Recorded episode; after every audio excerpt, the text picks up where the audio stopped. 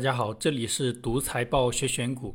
本期视频是中国百大牛股复盘系列的第四十五期。本期复盘的公司是分众传媒。分众传媒也是一家年化收益率不怎么样，但资产质量还比较优秀的公司。这是分众传媒上市以来的股价走势。分众传媒最早在美国上市，二零一三年从美国私有化退市，二零一五年借壳七喜控股在深圳交易所上市。借壳至今七年时间，累计涨幅一点七倍，年化收益率百分之八点五。同时期上证指数的涨幅是百分之四，年化收益率不到百分之一。这是分众传媒上市后的股价走势和期间最大回撤幅度。这家公司借壳上市的时候大涨过一波，之后股价一直处于震荡状态，期间最大回撤幅度是百分之七十五。分众传媒目前是国内领先的城市媒体公司。今天我们来了解一下这家公司。本期视频由以下四部分组成。第一部分是分众传媒的业务和发展过程介绍，第二部分是分众传媒的历年股价涨跌幅和财务数据复盘，第三部分是分众传媒的投资机会复盘。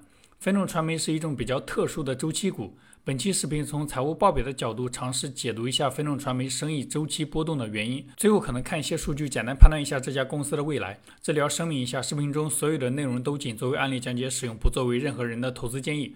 打开分众传媒最新的年报，先看公司业务介绍。公司当前的主营业务为生活圈媒体的开发和运营，主要产品为楼宇媒体，包含电梯电视媒体和电梯海报媒体、影院荧幕广告媒体和终端卖场媒体，覆盖城市主流消费人群的工作场景、生活场景、娱乐场景和消费场景。截至二零二二年一季度，公司媒体网络覆盖三百多个城市，除了中国香港以外，还覆盖了韩国、泰国、新加坡和印度尼西亚等国的五十多个城市。据说国外没有电梯广告这种生意，所以分众传媒在美国上市的时候，美国投资人想象不出这家公司在干嘛。在美国上市期间，分众传媒还被浑水机构做空过。这是分众传媒不同媒体的终端数量分布。最新的终端媒体数量略微下滑，等一下会看公司的扩张支出。这家公司已经连续多年没有扩张，周期股不扩张不是一个好现象。这是公司所在行业的信息和公司的行业地位。根据某个机构的信息，二零二一年按照刊例价计算，国内广告花费同比增长百分之十一，电梯 LCD、电梯海报和影院媒体增速突出。呃，这里能看到分众传媒披露的行业信息质量比较差。那除了借壳上市当年，其他年份分众传媒的年报披露的行业信息非常少。关注这家公司的话，建议找一些券商分析师的报告参考一下。下面是公司的行业地位，根据某个机构的报告，分众传媒拥有的媒体点位数量排名第一。分众传媒是中国最大的办公楼媒体集团，这里也没有披露具体的份额数字。这是分众传媒不同业务线的收入数据。公司总收入一百四十八亿左右，其中楼宇媒体收入一百三十六亿，占总收入的比例超过百分之九十。其他产品收入小，可以忽略不看。细看楼宇媒体的收入分布，贡献收入最大的三个行业是日用消费品、互联网、娱乐及休闲。这三个行业的收入同比都在增长，而且增速都在百分之二十以上。交通、房产、家居、通讯行业贡献的收入同比都在下降，说明这三个行业的公司生意应该不好做。这是公司的毛利率数据，公司楼宇媒体的整体毛利率百分之七十一，这是一个非常高的水平。作为对比，腾讯控股二零二一年网络广告的毛利率不到百分之五十，快手超过一半的营业收入来自于线上网络营销，二零二一年快手整体的毛利率也在百分之五十以下。分众传媒的毛利率可以这么高，大概是两个原因：一是公司在楼宇电梯广告领域拥有绝对的垄断性优势；二是广告生意是一个价高者得的生意。一块广告牌的使用权，谁出价高卖给谁，客户出价跟广告牌的成本几乎没有关系，所以产品的销售价格可以远高于产品的成本。巴菲特早年也很喜欢投资广告生意，他主要通过收购有地域垄断能力的报纸参与这个生意。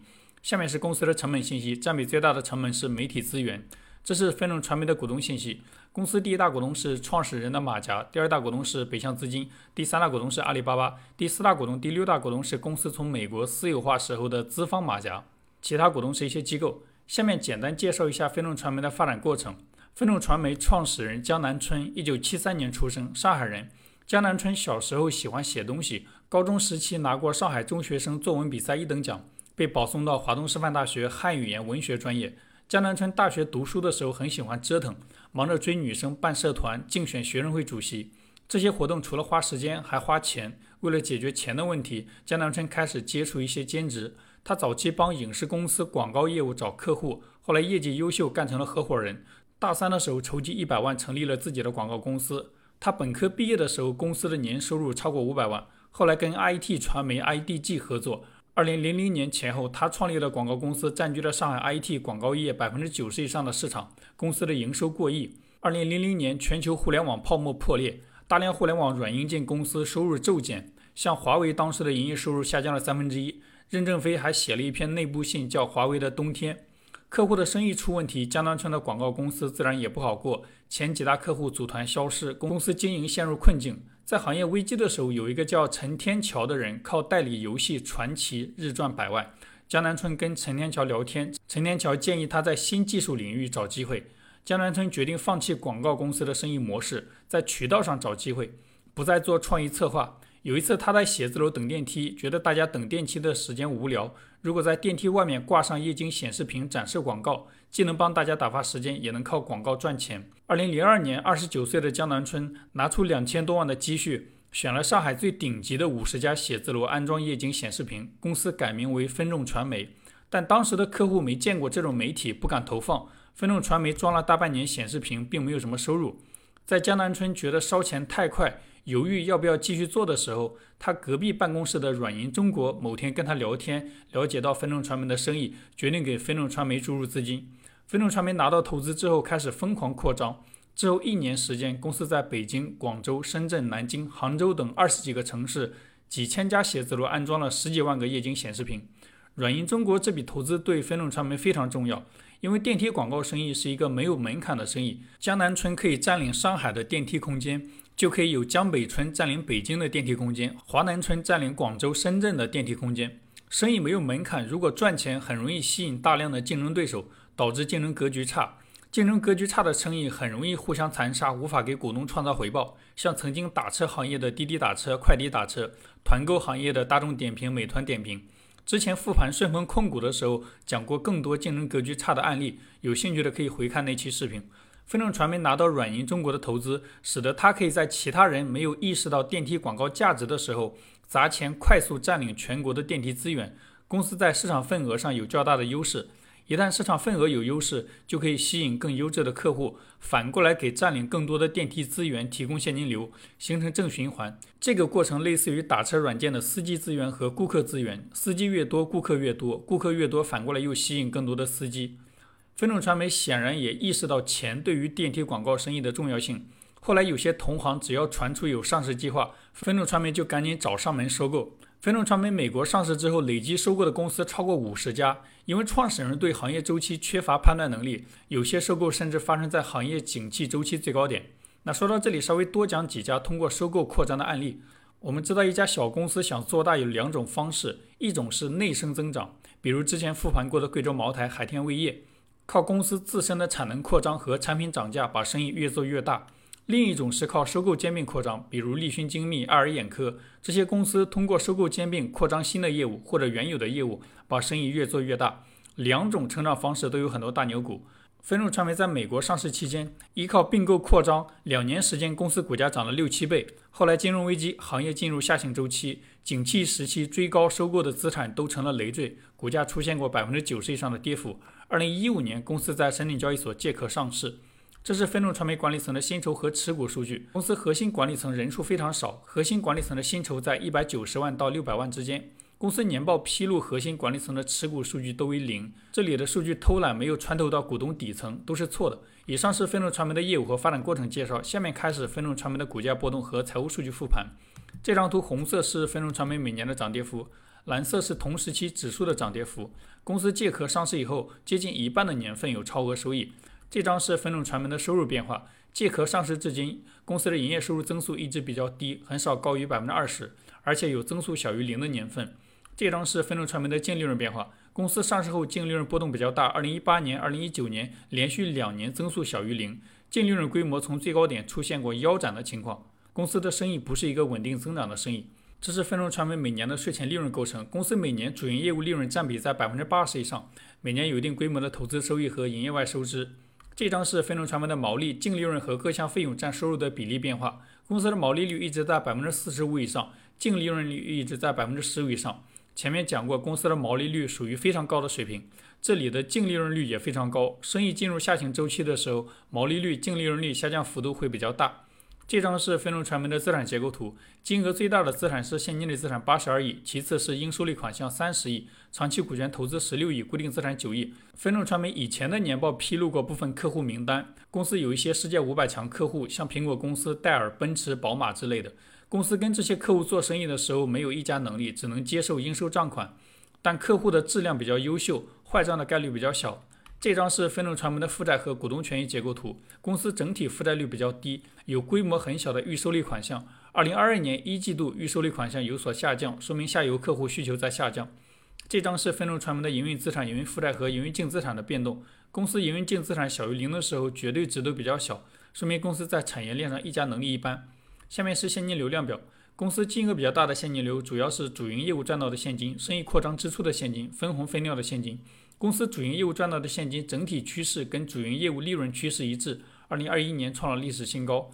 生意扩张支出的现金非常小，甚至小于每年的维持性开支，说明这家公司已经放弃扩张。这里稍微讲一下周期型生意的两种经营思路，一种是在行业波动的时候疯狂扩张，像之前复盘过的牧原股份、万华化学这种公司，除了有周期性，还因为扩张有成长性，业绩和股价隔几年上一个台阶，也就是所谓的周期成长股。另一种经营思路是放弃扩张，变成纯粹的周期股。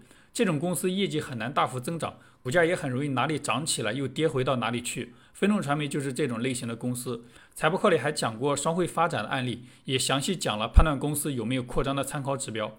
这也是分众传媒最大的缺点。不管是行业缺乏增长空间，还是管理层缺乏进取心，不扩张的公司股价兜兜转转这么多年，几乎没什么涨幅。蓝色是分红分掉的现金，近几年公司百分之四十以上的净利润用于分红，分红率在百分之一以上。这张是分众传媒的自由现金流变化，前面看过了，公司扩张支出非常小，自由现金流一直大于零。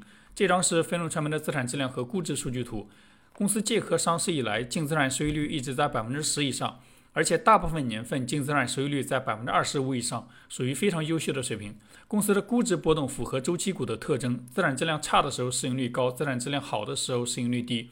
以上是公司的股价波动和财务数据复盘。下面看一下分众传媒的历史投资机会复盘。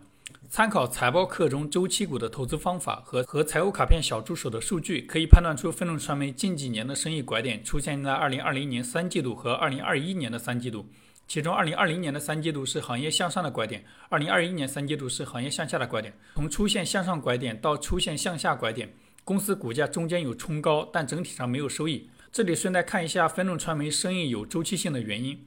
学过财务报表的应该知道，上市公司的利润表中有几项费用，一般占比比较大的是销售费用、管理费用、财务费用。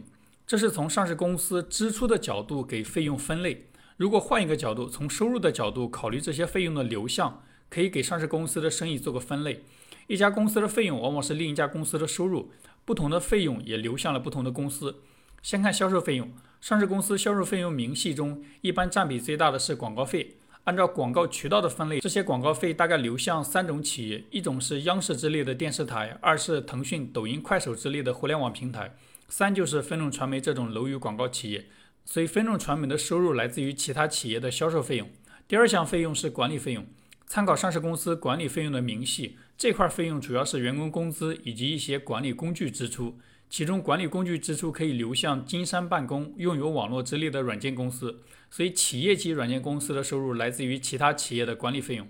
第三项费用是财务费用，这块费用主要是有息负债的利息支出，所以财务费用一般流向有放贷资格的金融机构，像银行的收入一般来自于其他企业的财务费用。那搞清楚不同企业的收入来源，下面请思考一个问题：当社会经济出现波动的时候，比如金融危机。各行业的需求下降，企业为了减少开支，会优先削减哪一项费用？那这里从下往上看，财务费用对应的是金融机构的贷款。一般的企业账面上没有足够的现金一次性偿还所有的有息负债，所以财务费用没法削减。管理费用大部分是员工薪酬，削减这块费用就意味着裁员。管理软件用于支撑企业的日常工作也很难不用，所以管理费用不会是最先被削减的支出。销售费用一般用于创造收入。如果公司的收入下降，说明销售费用的效率下降。这个时候，要么公司寻找效率更高的广告渠道，要么直接削减销售费用。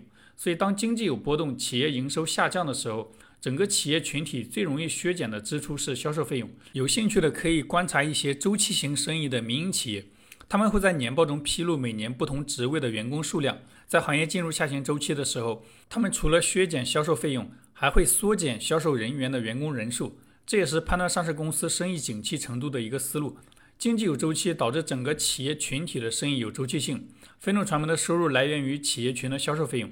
所以，分众传媒的生意也有周期性，而且波动在三种类型企业中是最大的。最后看一下分众传媒未来业绩相关的线索。分众传媒借壳上市以来，没有在公告中披露业绩线索的习惯，年报的信息量也越来越少，所以找不到这家公司业绩相关的一手信息。但参考财报客周期股的投资方法以以及财务卡片小助手的财务数据，这家公司的生意二零二一年三季度开始进入下行周期，当前仍然处于下行周期中，看不到拐点。好了，以上就是本期视频的所有内容。再次重申一遍，视频中所有的内容都仅作为案例讲解使用，不作为任何人的投资建议。希望本期视频对你的投资有帮助，感谢观看。